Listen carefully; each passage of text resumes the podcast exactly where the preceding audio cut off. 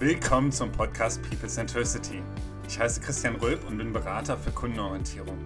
In diesem Podcast spreche ich mit interessanten Entscheidern und Persönlichkeiten über unsere Arbeitswelt, Wirtschaft, motivierte Mitarbeiter und zufriedene Kunden. Ich freue mich heute, Kai Gondlach begrüßen zu dürfen in der heutigen Folge. Kai ist studierter Soziologe und studierter Zukunftsforscher und beschäftigt sich aktuell sehr viel mit den Themen KI und Digitalisierung, aber auch Themen wie New Work und New Normal. Und da passt er doch ganz gut im Podcast People Centricity. Schön, dass du heute da bist, Kai. Ja, moin, ich freue mich auch. Kai, was ist für dich New Work? Also erstmal ist es ehrlich gesagt ein Bullshit-Bingo-Begriff. Also ist, äh, die Idee von New Work ist ja eigentlich schon uralt. Das äh, weiß zwar auch jeder Zweite oder so, aber ähm, in Wirklichkeit ist die Debatte gerade hierzulande so ein bisschen äh, darauf fokussiert, dass man halt mal ein paar Dinge ein bisschen anders macht, so in Nuancen. Äh, da wird dann auch gerne schon mal der Obstkorb irgendwie an, in der Mitarbeiterküche oder der Kickertisch oder die Tischtennisplatte im Keller als New Work bezeichnet, aber dahinter steckt ja eigentlich viel, viel mehr. Also für mich ist das eigentlich eher einer der größeren Megatrends sogar der letzten ja, 40 Jahre, der sich immer auch noch ein bisschen fortsetzen wird, wo es eigentlich darum geht, sich Gedanken zu machen, was passiert eigentlich in einer Welt, in der immer mehr Arbeit automatisiert wird, von physischer Arbeit bis hin zu kognitiven Aufgaben. Und was machen wir eigentlich mit unserer Zeit, wenn tatsächlich eventuell eines Tages mal auch also der Großteil unserer Produkte und Dienstleistungen durch Maschinen oder zumindest maschinengestützt erstellt wird. Und da hat ja Friedrich Bergmann vor knapp 40 Jahren das erste Mal diese Idee geäußert, wirklich das aufzusplitten und nicht, nicht nur zu sagen, was ist eigentlich ne, New Work, sondern auch, was ist New Life. So, also wie kann man trotzdem Menschen aber auch in Beschäftigung halten, damit die auch Sinn für sich in ihrem Leben haben und äh, trotzdem eben halt mehr, ja, wie man so neudeutsch sagt, Purpose, mehr Sinn in ihrem Leben äh, haben, dadurch, dass sie eben trotzdem sich mit dem mit der Beschäftigung über Wasser halten können finanziell, aber auf der anderen Seite eben halt ihren Hobbys, ihren äh, Leidenschaften nachgehen können. Und ja, für mich ganz persönlich ist es natürlich noch viel mehr. Also ich lebe das halt einfach. Ja, das bringt mich auch schon zur zweiten Frage, Kai. Seit wann ist das für dich ein Thema? Kannst du ein bisschen von deinem Leben erzählen? War das immer schon ein Thema im Studium? Wusstest du immer schon, du bist Zukunftsforscher und möchtest dich mit den Themen beschäftigen, wie sich die Welt verändert und unsere Arbeitswelt? Oder? Uh, ja, das ist äh, eine große Frage. Also ich glaube, New Work, das wurde mir erst also Ende der Zehnerjahre, also vor, gar nicht so allzu langer Zeit, bewusst, dass ich halt eigentlich in diesem Schema total lebe. Ich weiß nicht genau, wo das herkommt. Ich glaube, so von Hause aus habe ich irgendwie schon so ein bisschen mitbekommen, dass man sein Leben nicht damit vergeuden sollte, irgendeiner Arbeit nachzurennen oder irgendwelchen Karrierezielen, die so ein bisschen gesellschaftsgemacht sind oder werbefinanziert sozusagen, sondern eigentlich relativ häufig, idealerweise, ähm, so ein bisschen den, den Check-up macht, macht mir das, was ich gerade berufsmäßig mache, eigentlich Spaß. Und jetzt mache ich nicht Spaß im Sinne von, ja, wir lachen den ganzen Tag nur und äh, machen irgendwie Bällebäder oder so, sondern es geht natürlich darum, ähm, habe ich das Gefühl, am Ende des Tages etwas Sinnvolles getan zu haben? Äh, habe ich das Gefühl, meinen, meinen inneren Zweck irgendwo verwirklichen zu können? Und wenn das nicht der Fall ist, dann geht es halt sehr, sehr vielen Menschen eben so, dass sie krank werden, dass sie sich im Hamsterrad wiederfinden und plötzlich, da heißt es dann Burnout, weil man dann eben wirklich ja ausgebrannt ist im wahrsten Sinne des Wortes. Äh, also ich würde schon auch sagen, dass ich sehr viel arbeite. Das sagen auch Freunde und meine Verlobte. also auch nicht immer, äh, nicht immer gut. Das heißt, wenn man ein Herzensprojekt hat, dann ist das ja auch völlig in Ordnung, dann viel Zeit rein zu investieren. Weil ich meine, am Ende ist halt die Lebenszeit das Einzige, was wir haben. Ne? Also die einzige Währung, die wirklich wert ist. Da bringt mir auch irgendwie ein fünfstelliger Betrag auf dem Tagesgeldkonto nichts, wenn ich da keine Zeit für habe, die mit meinen Freunden oder meiner Familie zu verbringen. Und das wurde mir, glaube ich, ziemlich gut in der Erziehung mitgegeben von meinen Eltern, auf jeden Fall vom Umfeld, dass das auch in Ordnung ist, auch mal was zu machen, was auszuprobieren. Ich, ich habe auch eine Million verschiedene Jobs gemacht. Also ich habe Zeitung ausgetragen, ich habe im Lager bei Deichmann gearbeitet, ich habe keine Ahnung, diverse Dinge getan. Da war ich irgendwie in einer Agentur für Beratung, politische Kommunikation. Das war dann schon im Studium, mich irgendwie engagiert in irgendwelchen äh, Studierendenverbänden und so. Und habe so Stück für Stück, glaube ich, für mich herausgefunden, was ist mir wichtig, so was sind meine Werte. Weil ich glaube, dass die Zeiten sind vorbei, in denen halt irgendwie ein sehr altes, sehr dickes Buch einem genau sagt, was für einen wichtig ist. Also das hat alles seine Berechtigung, aber so für mich persönlich kam eigentlich so dieser Schritt natürlich, also in den, wie es bei allen wahrscheinlich ist, in den 20ern, dass ich gemerkt habe, so mir sind bestimmte Dinge im Leben für mich wichtig, für meine Umwelt, äh, sowohl sozial als auch ökologisch wichtig, als auch den Zweck am Ende des Monats, wenn dann das Gehalt kommt, gut, jetzt bin ich inzwischen selbstständig, das ist anders, aber wenn das Gehalt kommt, dann zu sagen, ja, cool, das habe ich mir wirklich verdient. Und nicht nur zu sagen, oh, endlich, weil meine Miete muss ich irgendwie bezahlen und ähm, die letzten zwei Tage habe ich irgendwie auch nur noch Reis und, ähm, weiß nicht, nichts gegessen, wie es halt im Studium so ist. Und äh, genau der Weg zur Zukunftsforschung parallel war natürlich so ein bisschen da äh, dem geschuldet, dass ich für mich, ich glaube, ja, diese typische Missionarsrolle irgendwie schon immer so ein bisschen drin hatte. So, das schreibt man ja auch meiner Generation oder unserer Generation der Generation Y zu, ähm, dass wir generell so ein bisschen postmaterialistischer aufgestellt sind äh, das hat nichts mit der Generation, mit dem Geburtenjahrgang zu tun, sondern ist eher so der Zeitgeist, der sich so entwickelt hat. Und für mich war das schon relativ früh klar, dass ich wenig Lust darauf habe, irgendeinen Job zu machen, der, ich sag mal, fürs große Ganze keine Bedeutung hat. Und das ist, ich will damit auch niemanden irgendwie so despektierlich in irgendeine Ecke stellen, sondern ähm, ich habe halt irgendwie auch einige Studien geschrieben, habe natürlich ja, studiert, ähm, Trendstudien erstellt und all solche Dinge, von denen ich aber im Nachhinein genau wusste, die landen in irgendeiner Schublade. Und die sind teilweise nur fürs Marketing gedacht gewesen, für die Kunden vielleicht. Ähm, andererseits auch im Studium, so Abschlussarbeiten, das hat dann so ein bisschen Wellen geschlagen, aber so vom, von den Auswirkungen her war das jetzt wenig befriedigend. Und das finde ich auch so schade, weil Wissenschaft vor allem auch in dem Bereich, da passieren wirklich großartige Dinge, aber das wird noch zu wenig, also gut, jetzt im letzten Jahr wurde es ein bisschen besser, äh, aber eben halt so kommuniziert im Sinne von Handlungsempfehlungen. Also ist ja schön, wenn man weiß, die Polkappen schmelzen, aber es nützt halt niemandem was, wenn dann irgendwie 40, 50 Jahre lang niemand danach handelt. Also ne, dann wirklich auch sagt, was heißt denn das eigentlich genau und wie können wir das verhindern oder wie können wir das stoppen zumindest. Und ähm, da merkst du schon, so ein bisschen das Thema Klima spielt für mich, für mich eine wichtige Rolle, Nachhaltigkeit, solche Dinge. Äh, das hatte aber eben halt auch im Studium der Zukunftsforschung einfach einen sehr, sehr hohen Stellenwert, wo wir uns viele, viele Studien angeschaut haben und die haben mich so ein bisschen angesteckt. Gleichzeitig war mir dann irgendwie auch klar, einfach so drauf los forschen wird nichts. Also, äh, und direkt einfach so diesen, diesen Weg zu gehen, äh, ich werde jetzt irgendwie nicht Aktivist, sondern irgendwie jemand mit einem großen Publikum, der kluge Dinge sagt und dem Menschen auch zuhören, sondern da musste natürlich irgendwie so ein Zwischen, so dieses Delta musste gefüllt werden. Das ist jetzt irgendwie acht Jahre her, dass ich das Studium abgeschlossen habe. Da habe ich äh, ein paar Stationen durchgemacht, von äh, kleiner Agentur über Großkonzern, Deutsche Bahn. Haben mir viele Dinge von innen angeschaut und immer wieder festgestellt, boah, diese Arbeitsstrukturen, die sind oft nichts für mich. Klar, das war jetzt auch nur eine Stichprobe, aber ähm, also abgesehen davon, dass die Deutsche Bahn ein großartiger Arbeitgeber, will ich überhaupt niemanden schlecht reden, im Gegenteil, ähm, ist nur halt einfach, einfach für mich nicht die Organisationsform, in der ich mich wiederfinde. Äh, genauso wenig der Think Tank, in dem ich vier Jahre war, äh, sondern habe dann so gemerkt, ich brauche mehr Freiheit, mehr, also mehr Freiheitsgrade, dass ich eben halt auch relativ spontan meinen Tag planen kann, also teilweise spontan, äh, teilweise mir auch die Freiheit immer rausnehme, meine Mittagsstunde zu machen oder wenn ich äh, Mittwochabend ein längeres Meeting habe oder so und dann eben halt noch ein Apero trinke mit Freunden oder so, dass ich halt am Donnerstag ein bisschen später anfange. Äh, oder so wie jetzt scheint gerade die Sonne draußen, dann sitze ich halt auf dem Balkon, lese da ein Buch, was ich nächste Woche rezensieren werde. Also das ist die Freiheit, die mir natürlich ein fester Arbeitsplatz aktuell in der Form nicht geben kann. Aber das würde wiederum, um den Bogen zu schließen, New Work für mich bedeuten, genau diese Freiheit auch den Mitarbeitenden zu geben, ihre Stärken in dem Moment auszuleben, wenn sie gerade da sind. Also sprich auch früh aufsteher, kommen früh zur Arbeit, spät aufsteher, kommen spät zur Arbeit und bleiben lange. Du hältst ja auch viele Vorträge bei größeren Konzernen.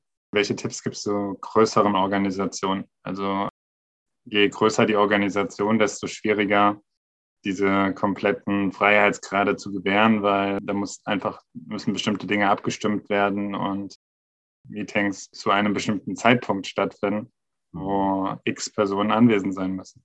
Ja, gut, das, das wirft jetzt sehr, sehr viele Folgefragen auf. Also das erste ist mal Meetings. Ich würde Meetings grundsätzlich in Frage stellen, ob da so viele Leute mal anwesend sein müssen. Da hat Elon Musk mal irgendwas Kluges zu gesagt. Ich kann es nicht wörtlich wiedergeben, aber so nach dem Motto, äh, wenn du dich nach zwei Minuten in einem Meeting fragst, warum du hier drin sitzt, dann geh raus.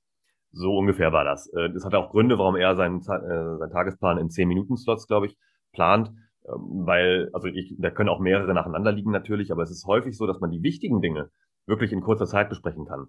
Dabei darf man natürlich nicht vergessen, dass es, ich sag mal, unwichtige Dinge in Anführungsstrichen gibt, der informellen Kommunikation zwischen Mitarbeitenden und auch zwischen Hierarchieebenen, die auch nicht immer mit Arbeit zu tun haben, die jetzt ja auch gerade besonders fehlen. Das merken wir halt in der Krise so ein bisschen, dass der zwischenmenschliche Kontakt natürlich fehlt, weil am Ende sind wir doch Säugetiere.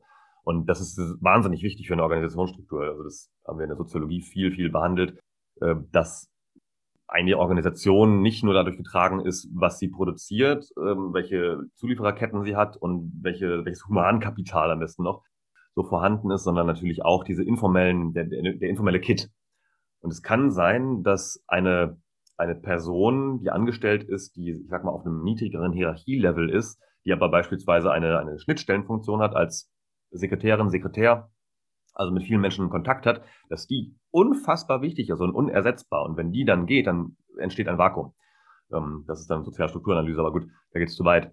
Äh, auf der anderen Seite so die großen Konzerne, das kann man natürlich nicht pauschal sagen. Also das ist mir mal ganz, ganz wichtig vorwegzuschieben, äh, so wie alle Trends, also ob es jetzt New York ist oder, oder Digitalisierung, es gibt nicht die eine Formel, äh, von wegen machen Sie doch mal das.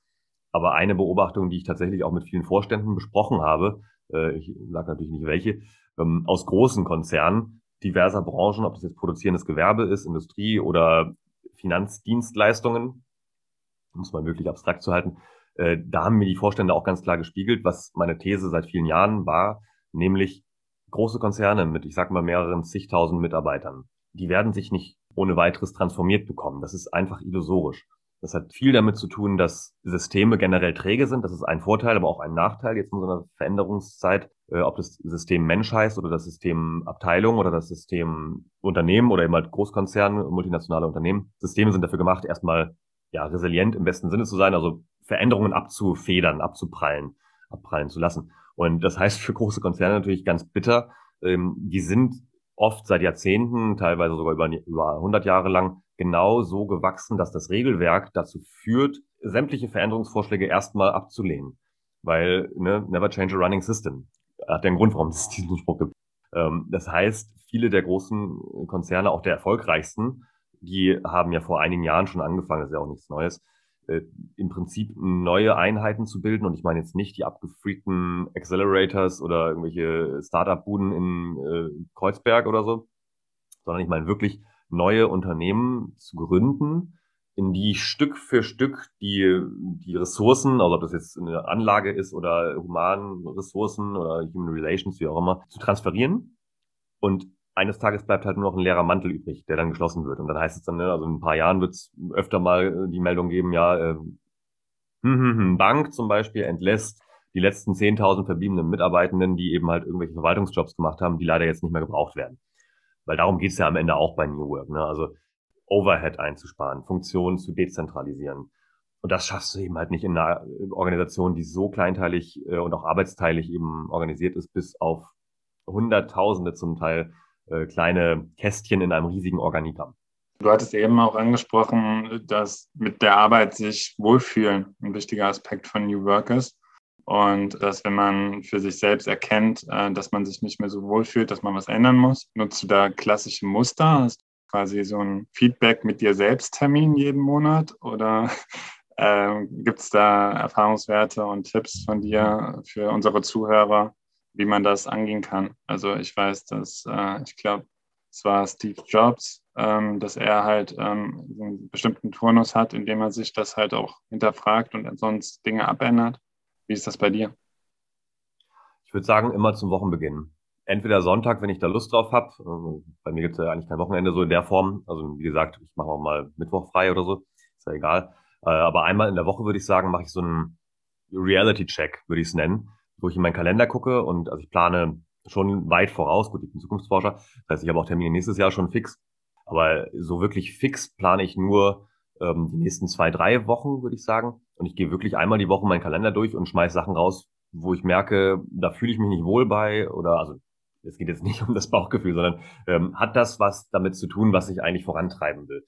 Zahlt das irgendwo darauf ein, äh, dass ich, weiß was ich, ein Buchprojekt vorantreibe, ähm, Marketing-Effekte habe oder ähm, mein Netzwerk erweitere oder jemandem helfe. Ich gebe ja auch irgendwie Interviews für Studienprojekte oder so, wo jetzt irgendwie Studierende eine Bachelorarbeit schreiben und Menschen brauchen, die ihnen irgendwie dabei helfen. Also ob es jetzt ein Interview ist oder einfach ein Coaching. Da gucke ich mir dann immer mal den Kalender an und vor allem, was ich auch sehr, sehr stark, äh, vor allem seit letztem Jahr Mitte ungefähr gemacht habe, ist zu gucken, dass ich auch Lücken zwischendurch lasse. Ganz bewusste, ich würde es nicht Erholungslücken, sondern so Reflexionslücken im Kalender lasse. Das klappt natürlich nicht immer. Also gestern war wieder so ein Tag, wo ich von 8 bis 21.30 Uhr, also 8 Uhr morgens bis 21.30 Uhr, wirklich mit wenigen Pausen in Zoom-Meetings hing. Was natürlich auch nur möglich ist, weil es Zoom-Meetings sind. Das würde man natürlich äh, mit Anreise und Abreise und so weiter äh, das nicht schaffen oder innerhalb eines Gebäudes jetzt für ähm, größere Arbeitgeber. Aber das ist, das kann nicht der Weg sein. Und ich stelle auch immer wieder fest, dass egal welche Hierarchiestufe das jetzt ist, mit denen ich Kontakt habe, dass die Menschen immer mehr sich auch diesen Freiraum eigentlich wünschen und auch den sich nehmen. Dass beispielsweise Termine standardmäßig, ne, also 30, 60, 90, 120 Minuten wären. Und da sagt man jetzt ganz bewusst, je länger der Termin ist, desto früher mache ich Schluss. Also das heißt, ich setze nicht den 30-Minuten-Termin, sondern, gut, 30 geht vielleicht noch, aber der nächste Anschlusstermin wird nicht direkt danach sein. Meine, das, das sind jetzt echt Grundlagen des Zeitmanagements, ne? aber gut, ähm, ist trotzdem hilfreich. Bei 60 Minuten Termin mache ich immer grundsätzlich 50 Minuten draus, damit ich jemand 10 Minuten habe, um den Stoff nochmal zu reflektieren, um nochmal ganz kurz ums Eck zu gehen oder mich jemand vorzubereiten auf den nächsten Termin, weil nützt ja niemandem was, wenn ich unvorbereitet in Meetings reingehe und dann erstmal fünf Minuten mindestens brauche, um zu verstehen, worum es hier eigentlich geht. Und wir wissen eigentlich ja auch aus der Psychologie, dass sowas wie Multitasking natürlich eine Illusion ist. Trotzdem machen wir es irgendwie alle. Wir haben alle irgendwie mehrere Tabs immer offen beim Firefox, Chrome, was auch immer, Browser. Ähm, haben jetzt hier nebenbei noch irgendwelche anderen Ablenkungen. Ich gucke hier manchmal an die Wand, weil ich hier alles vollgeklebt und vollgeschrieben habe. Klar, das lenkt irgendwie alles ab. Andererseits finde ich solche Dinge erleuchtend, weil es immer wieder, also es dient ja auch dem Zweck, bestimmte Themen immer mal wieder aus dem Kontext heraus zu betrachten. Und das hilft mir wiederum, nicht im Tunnel zu landen. Weil ich glaube, das ist dann auch die andere, der andere wichtige Tipp, um zu vermeiden, dass man in so einen Tunnel reinrutscht. Ob das jetzt ein Hamsterrad ist oder was auch immer für ein Tunnel, sollte man sich wirklich auch, ja, Rituale oder irgendwelche Mechanismen aneignen, die einen immer wieder daran erinnern, warum tue ich das ja eigentlich? Und da sind wir ja auch bei einem der Kerne von, von dieser ganzen New Work, wie auch immer, Debatte, dass man für sich jeden Tag wissen muss, am Ende des Abends oder auch zwischendurch, warum sitze ich hier? Warum ja, führe ich dieses Gespräch? Und natürlich nicht jede Sekunde, aber so dieses, diese, diese Selbstbestätigung ist natürlich auch wahnsinnig wichtig und hilfreich, um dann wieder motiviert zu sein. Und gerade in Zeiten von Homeoffice, mobilen Arbeiten, Remote Work, was auch immer, ohne das geht's nicht. Was ist deine Einschätzung? Wo stehen die Unternehmen heute? Ähm, was haben sie schon geschafft, was das Thema New Work angeht und auch vielleicht das Thema New Normal? Wie wird sich da die Wirtschaft, das Wirtschaften verändern? Ähm, und was äh, sind da Dinge, die noch auf uns zukommen und was noch disruptiv werden könnte? Puh, also ich glaube, die Unternehmen, ist, das, das schreit ja wieder nach so einer Pauschalantwort. Ne? Alles blöd. Ich habe lustigerweise gerade äh, die Tage jetzt äh, wieder einen, einen Artikel, von den ich selbst geschrieben habe, geteilt, der, der sehr provoziert hat, nämlich der hieß Das Ende der Globalisierung. Ähm, da habe ich eine Studie aufgegriffen aus letztem Jahr und äh, habe die nochmal diskutiert so ein bisschen und habe gegenübergestellt, so was sind eigentlich so die, äh, die, die Herausforderungen des laufenden Jahrzehnts. Und äh, da, also diese Studie hat eben auch ziemlich drastisch äh, abgerechnet mit der deutschen Wirtschaft. Und wir nehmen jetzt mal alle raus, die das schon ganz gut machen. Der Großteil der deutschen Wirtschaft ist halt einfach wahnsinnig konservativ und versteift auf das Old Normal. Und dieser, dieser, diese absolute Katastrophe, die jetzt durch Covid-19 ausgelöst wurde, die hat ja nicht niemand kommen sehen eigentlich. Also die Wissenschaft hat gewarnt, die Zukunftsforschung war überhaupt nicht überrascht. Ähm, das RKI selbst war auch an einer, einer Krisen- oder Risikofolgenabschätzung beteiligt. 2013 wurde der Bericht äh, an die Bundesregierung übergeben, dass eine äh, Variante von SARS-Coronaviren ähm, möglicherweise eines Tages auf den Menschen überspringen kann. Also, äh, mir kann keiner sagen, man hätte nicht damit rechnen können. Und das zeigt aber eigentlich so, wie, wie wahnsinnig schlecht vorbereitet tatsächlich auch eben äh, die, die europäischen und insbesondere die deutschen äh, Systeme, ob es jetzt das Wirtschaftssystem ist oder das politische System, darin sind, sich vorzubereiten auf die wissenschaftlich begründeten Warnungen aus, aus den Spitzenverbänden teilweise. Ja? Und Unternehmen genauso.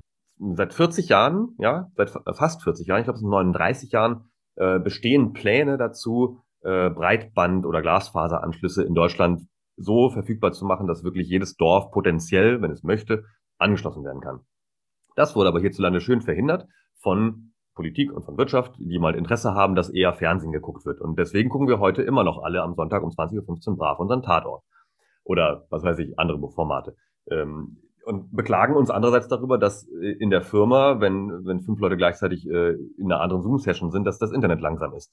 Oder wenn halt abends ähm, alle Netflix einschalten, dass man dann eben halt nicht mehr skypen kann mit den Eltern oder den Kindern. Und das ist doch total paradox und wie schizophren auch so ein bisschen, weil dieser, äh, dieser Fortschritt einerseits wird so ein bisschen instrumentalisiert, um zu sagen, ja, Deutschland Industrienation und Exportweltmeister irgendwie mal gewesen ähm, und Made in Germany und so, das ist ja auch alles richtig und das ist auch alles gut, das will ich auch überhaupt nicht kleinreden. Aber auf der anderen Seite dann sich abhängen zu lassen und sehenden Auges so in die laufende Kreissäge reinzurennen, ist halt total paradox. Weil vor 20 Jahren gab es so die erste, oder knapp über 20 Jahren gab es so die erste Blase, ne, diese Dotcom-Blase, wo das, wo die ersten Geschäftsmodelle mit Internetplattformen ja gemacht wurden. So, ähm, grundlegende Technologien dafür wurden größtenteils auch in Deutschland erstellt. So, und wir waren aber zu doof, daraus jetzt nicht nur Geld zu machen, sondern auch sinnvolle Anwendungen zu machen. Und ich finde es immer wieder faszinierend, wie ich eben auch in vielen Vorträgen oft noch Grundlagenarbeit dafür schaffen muss, was eigentlich Digitalisierung bedeutet. Weil das ist hierzulande oft immer noch nicht klar, dass, dass es erstmal verdammt faszinierend ist, dass wir heutzutage mit einem kleinen Smartphone in der Gegend rumlaufen können, eben mal schnell eine App installieren, die uns immer weltweit verbindet mit allen möglichen Menschen. Das ist faszinierend. Das nehmen wir irgendwie so hin, nach dem Motto, ist ja Zauberei, ja cool, können wir irgendwie Haken dran machen.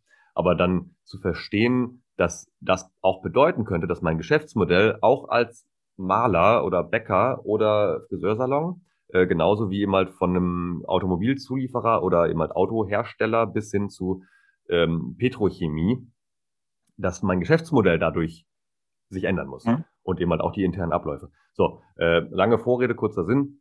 Die Resilienz, das ist ja dieses neue Buzzword, Resilienz ist hierzulande sehr, sehr hoch gegen Veränderungen. Das hat historische gute Gründe zum Teil. Ne? Also wir wissen alle, was vor 90 Jahren losging, als das System nicht so resilient war. Also politisch gesehen ist das super, aber jemand organisatorisch gesehen ist das echt kurz vor Selbstmord.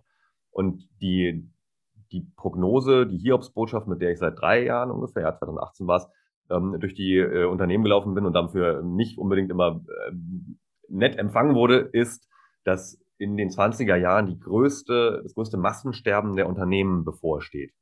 Und das wäre auch ohne Covid-19 passiert.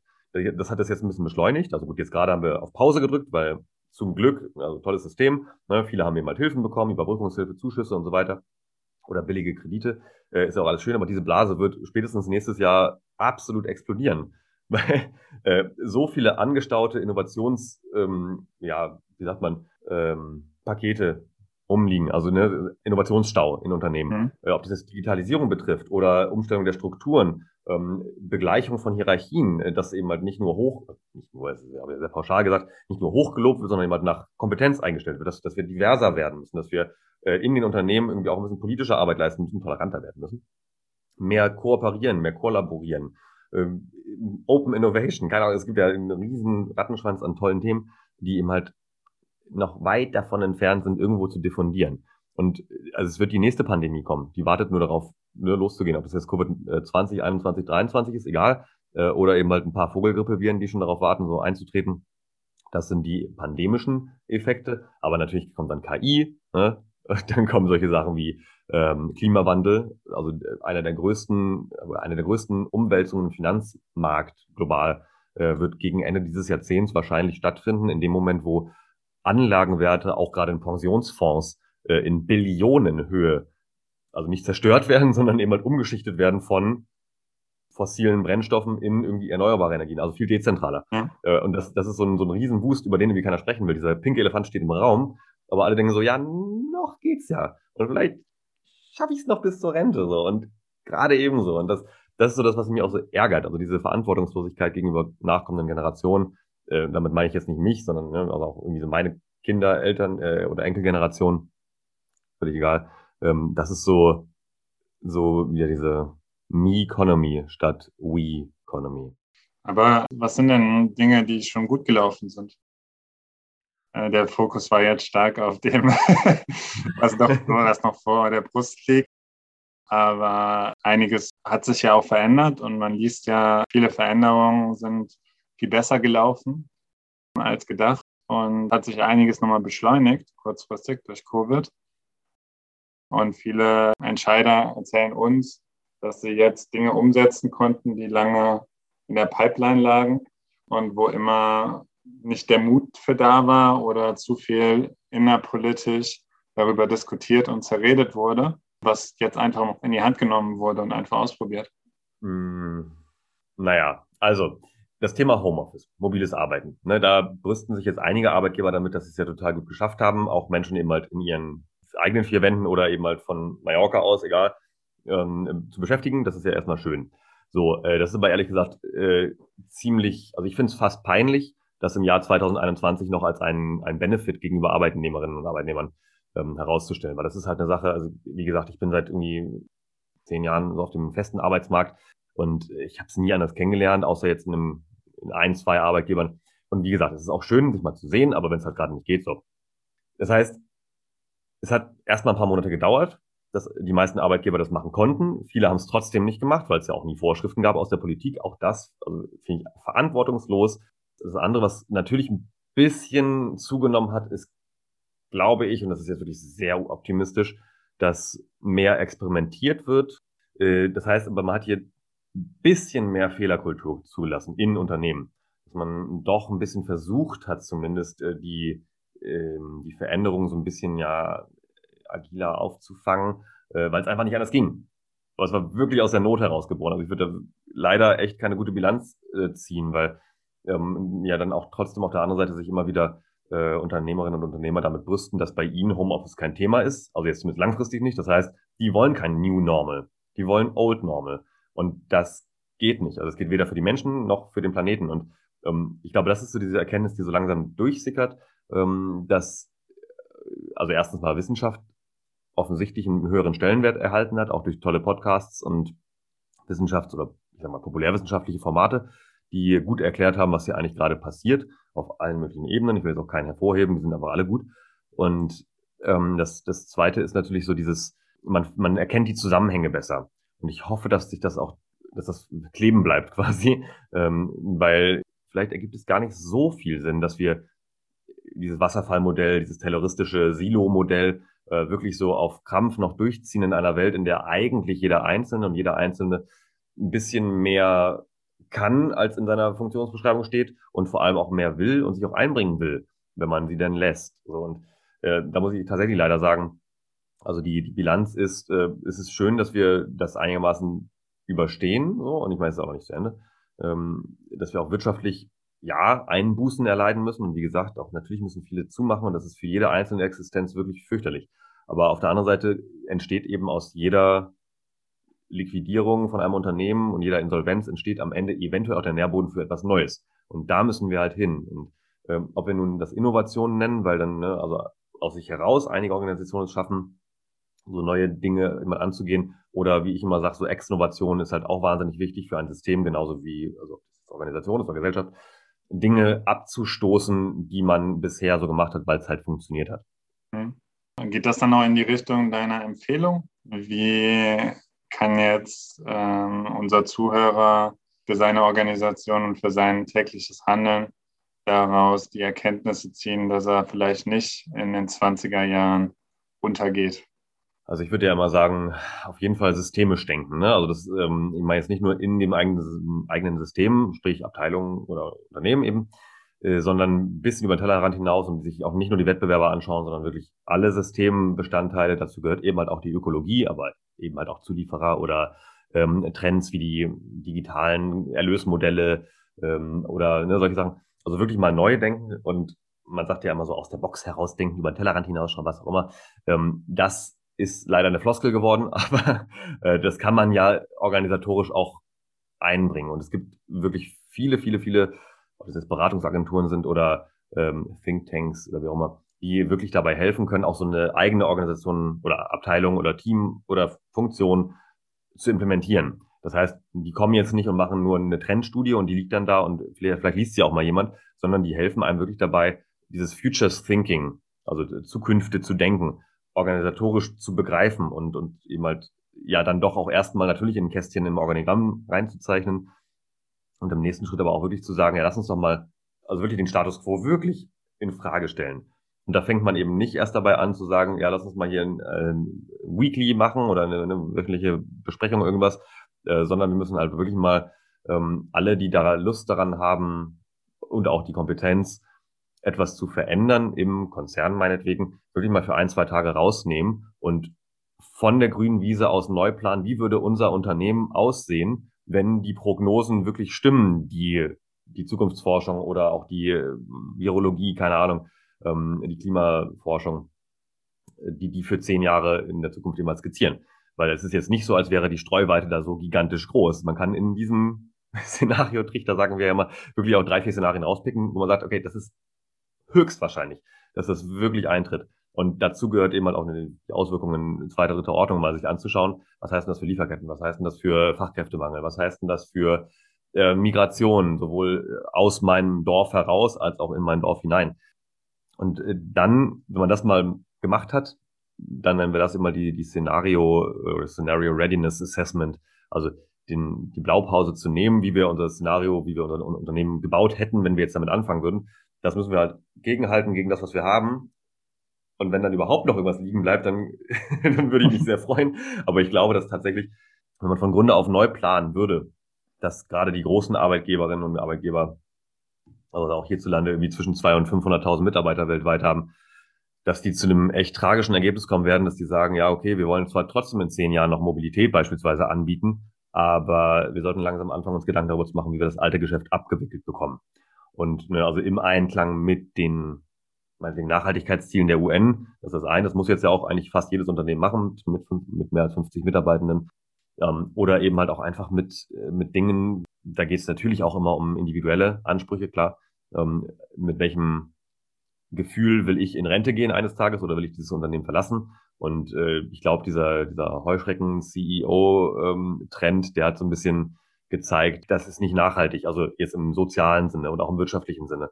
Also eine Manager, die Top-Manager, die reinkommen und eigentlich nur noch verwalten sollen oder abwickeln sollen oder irgendwie eine gute Figur machen sollen äh, vor der Kamera, um dann im, selben Atemzug irgendwie 2000 Mitarbeiter am Standort Sindelfingen zu entlassen. Ist halt nicht so nachhaltig. Ja. Und womit beschäftigst du dich gerade und was steht so als nächstes bei dir an? Wo können die Zuhörer noch mehr über dich erfahren? Uh, ähm, das war eine nette Frage. Also, womit beschäftige ich mich gerade? Ähm, also, ich habe selbst einen eigenen Podcast. Das ist vielleicht das eine, der heißt Im Hier und Morgen. Das macht mir wahnsinnig viel Spaß. Es war wirklich echt so ein Spaßprojekt, wo ich einfach Menschen einlade, die ich toll finde, ähm, die irgendwelche tollen Themen bearbeiten, ähm, die mich zum Nachdenken anregen und natürlich auch die Zuhörerinnen und Zuhörer anregen. Und äh, der Konzept ist natürlich ganz klar, äh, wir reden über aktuelle Themen, die sich irgendwie in Zukunft auswirken werden. Also alles. so, ähm, schwerpunktmäßig ist dabei äh, klar Thema Nachhaltigkeit, Klimawandel, Stichwort Arbeitswelten, aber auch Bildung, weil Bildung ist so ein bisschen mein Steckenpferd. Ähm, als zukunftsforschender Mensch kommt man nicht umhin, irgendwann zu dem Punkt zu kommen, dass alle Probleme, die wir, egal auf welcher Ebene heutzutage haben, ob das Klimawandel ist oder ob das äh, eine äh, protektionistische Wirtschaftspolitik ist oder ob das ähm, häusliche Gewalt ist zu Corona-Zeiten. Völlig egal. Alles hängt am Ende daran, dass Bildung versagt hat. Ich meine jetzt nicht nur das Bildungssystem als Institution, also ne, man kann auch nicht alles immer sagen, KMK ist schuld oder Schule oder die blöden Lehrerinnen und Lehrer äh, oder die Uni, sondern es geht natürlich viel früher los, also auch ähm, Erziehung, ne, solche Themen. Ähm, da haben wir echt so viel Aufholbedarf und das ist jetzt echt nicht nur Digitalisierung, da reden wir wirklich von vielen, vielen Ebenen. Deswegen habe ich da ziemlich großen Fokus gerade drauf inhaltlich äh, das andere Thema ist dann künstliche Intelligenz ähm, und alles, was dazugehört. Also das ist für mich so das Überschrift. Äh, dazu gehört natürlich auch Distributed Ledger, da gehört natürlich auch Quantencomputer ähm, und all diese schönen Dinge, weil ich eben ja auch ein bisschen Tech-Freak bin. Und dazu in diesem ganzen, also als Schnittmenge würde ich sagen, wird Ende des Jahres hoffentlich, wenn äh, unser lieber Verlag Springer Nature das schafft, ähm, hier, hier sei er daran erinnert, äh, ein ganz wundervolles Buch erscheinen, das, also ein, ein Herausgeberband, den ich herausgeben darf mit meiner Mitherausgeberin, äh, wo wir über 50 Beiträge sammeln zu der Frage, wie wird in den nächsten neun Jahren künstliche Intelligenz die Arbeitswelt in ihrer Branche verändern. Und da ganz praktische Beiträge, also aus, aus Industrie, aus ähm, Handwerk, aus Medizin, ähm, die beleuchten sollen, wie verändern sich tatsächlich die Rollen, ja, also die Tätigkeitsfelder. Weil ganz einfach, dieses Projekt ist daraus entstanden, dass wir uns genau diese Fragen gestellt haben und Literatur gesucht haben und sie nicht gefunden haben. Es gibt wahnsinnig tolle Bücher, also ob es jetzt Sachbücher sind oder ähm, auch Erzählungen und natürlich Science Fiction, irgendwo in dem Bereich äh, Künstliche Intelligenz. Und ja, dann heißt es dann am Ende mal so vom Bauchgefühl her, ja, okay, irgendwie wird die Hälfte der Jobs bald automatisiert durch eine KI. Glaube ich genau gar nicht dran. Ähm, aber was heißt denn das konkret? Was heißt denn das für, äh, für das weiß nicht, ähm, Immobiliengewerbe? Was heißt denn das für Kliniken? Was heißt denn das für eine, eine Apotheke? Und das gibt's halt nicht. Und deswegen haben wir einfach gesagt, wir laden mal ein paar kluge Menschen ein aus Praxis und Wissenschaft äh, und fragen die einfach. Und wir wollten eigentlich nur 30 Beiträge machen. Es sind äh, über 50 Einsendungen gekommen. Und äh, genau daran arbeiten wir jetzt gerade, das fertigzustellen. Und das wird einfach ein gigantisch großes Projekt. Äh, kann ich jedem natürlich nur ans, ans Herz legen. Jetzt wirklich auch intrinsisch, äh, weil das einfach mal die ganze Band, also nicht die ganze, aber einen großen Teil der Bandbreite abdecken soll, ein bisschen auch das Thema entzaubern soll. ich denke, äh, ein bisschen Vorgeschmack darauf wird es wahrscheinlich auf der äh, Keynote auch geben am 23. Juni auf der Top Service Akademie, oder? Auf jeden Fall, genau. Also ne, inhaltlich definitiv. Ähm, ich bin kein großer Fan davon, viel Eigenwerbung zu machen, weil äh, wer es interessiert, der, der findet unter meinem Namen, der ist äh, zum Glück einzigartig. Äh, auf jeden Fall unter Google oder wo auch immer, Instagram, Facebook definitiv ähm, was zum Weiterlesen. Und ähm, ja, gut, da noch vielleicht der letzte äh, Haken zur, zur Ausgangsfrage, was mache ich so? Natürlich muss ich als Selbstständiger darauf achten, dass ich irgendwie mein Geflecht aus anderen Selbstständigen, mit denen ich zusammenarbeite und anderen Netzwerken und Institutionen und so weiter, irgendwie da gemanagt bekomme, äh, dass wir tolle Inhalte produzieren gemeinsam, dass wir uns über neue Formate Gedanken machen, dass wir natürlich auch ähm, ja Online-Keynotes anbieten können, ähm, wo man eben halt nicht in der Gegend rumreisen muss und trotzdem es schafft, irgendwie den Funken überspringen zu lassen durch den Bildschirm. Das ist gar nicht so leicht, ähm, aber es hat, also klar, ich meine, seit einem Dreivierteljahr mache ich nichts anderes. Also, mit wenigen Ausnahmen, wo man halt mal im Fernsehstudio steht oder so.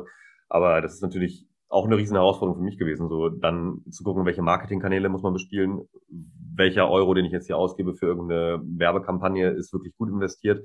Und da habe ich wahnsinnig viel gelernt und bin furchtbar dankbar für alle Menschen, die mir auf dem Weg helfen äh, und kann einfach wirklich auch nur da als, als kleinen letzten Tipp so an die Zuhörerschaft sagen, äh, auch da hilft einfach wirklich ausprobieren, auf die Schnauze fliegen, wieder aufstehen, Krone richten und so weiter und dann weitermachen. Weil, also, ne, anders geht's nicht. Ja, lieben Dank, Kai. Ich habe zu danken. Danke dir. Danke für den schönen Austausch. Danke fürs Zuhören. Wollt ihr zu den Themen mehr erfahren und auf dem Laufenden bleiben? Dann abonniert am besten den neuen kostenlosen Newsletter vom Podcast People Centricity und folgt dem Podcast auf eurer Lieblingsplattform. Freut euch auf echte Meinungen interessanter Entscheider und Persönlichkeiten, Einblicke in Unternehmen, sowohl mit Erfolgsgeschichten als auch Learnings, rund um den Umgang mit Veränderungen in der Arbeitswelt und Wirtschaft, aus Blickwinkel zufriedener Kunden und erfolgreicher Unternehmen.